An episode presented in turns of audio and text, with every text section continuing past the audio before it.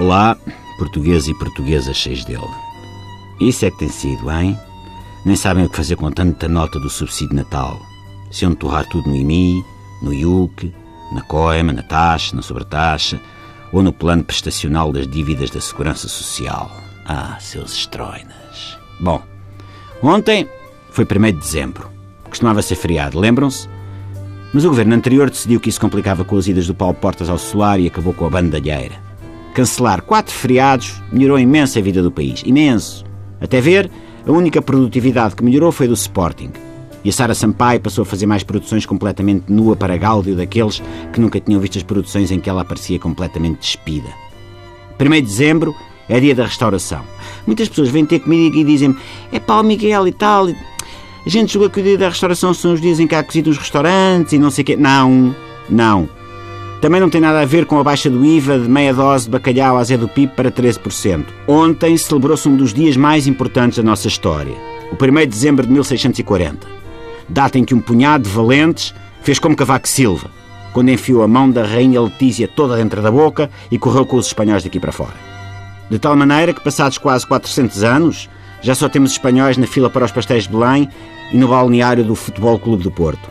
E falamos todos orgulhosamente a língua de Camões, Bocage e Pessoa. Todos, quer dizer. Menos Ana Malhoa e os concorrentes da Quinta. E a Júlia Pinheiro, que às vezes atinge os ultrassons e começa a falar a língua dos morcegos. Vamos ao nosso momento Germano Saraiva. Também faz falta. Antes isso que o momento Nuno Rogério.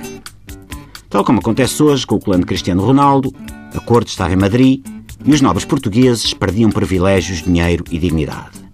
Nesse sentido, foi tal e qual a vinda da Troika, com a vantagem de que ao menos os espanhóis não mandaram para cá o Carlos Moedas, o Vítor Gaspar e a Maria Luísa Albuquerque, nem aquele tipo do PCE, o, como é que ele se chamava, Rasmus Ruffer ou qualquer coisa assim.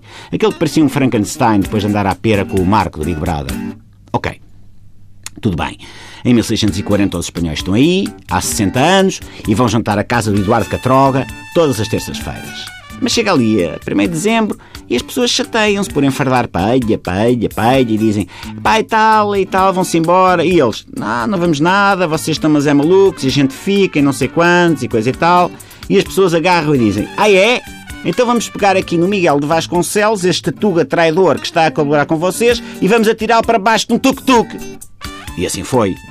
Miguel de Vasconcelos foi baleado dentro de um armário, atirado de um primeiro andar para a rua, sovado e, e, outras coisas que não se podem dizer a esta hora, porque há pessoas com filhos no carro a ouvir isto e depois telefonam a queixar-se ao Arsénio é uma chatice.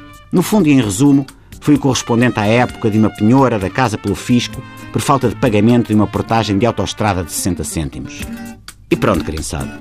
Portugal tornou-se independente e próspero e depois vendeu-se tudo aos angolanos e aos chineses. E os espanhóis ficaram a chuchar no dedo que é para não se armarem espertos.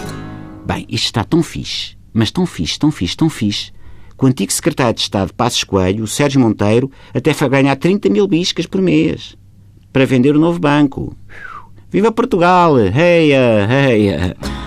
Os espanhóis ainda tentaram invadir-nos mais umas quantas vezes. Estou a lembrar-me, sei lá, mandaram o José Maria Talon massacrar as nossas gordas. A Nereida ia dando cabo da saúde à Dona Dolores Aveiro. A ETA montou uma fábrica de bombas em Óbidos. Chegaram a levar o José Saramago para as Canárias. Lopetegui coisas menos boas da independência? Sei lá. Assim de repente. Deixa cá ver. Ah, o gajo que é polícia da moda na CMTV. Hum. Ok. Hum. Até amanhã. Olé.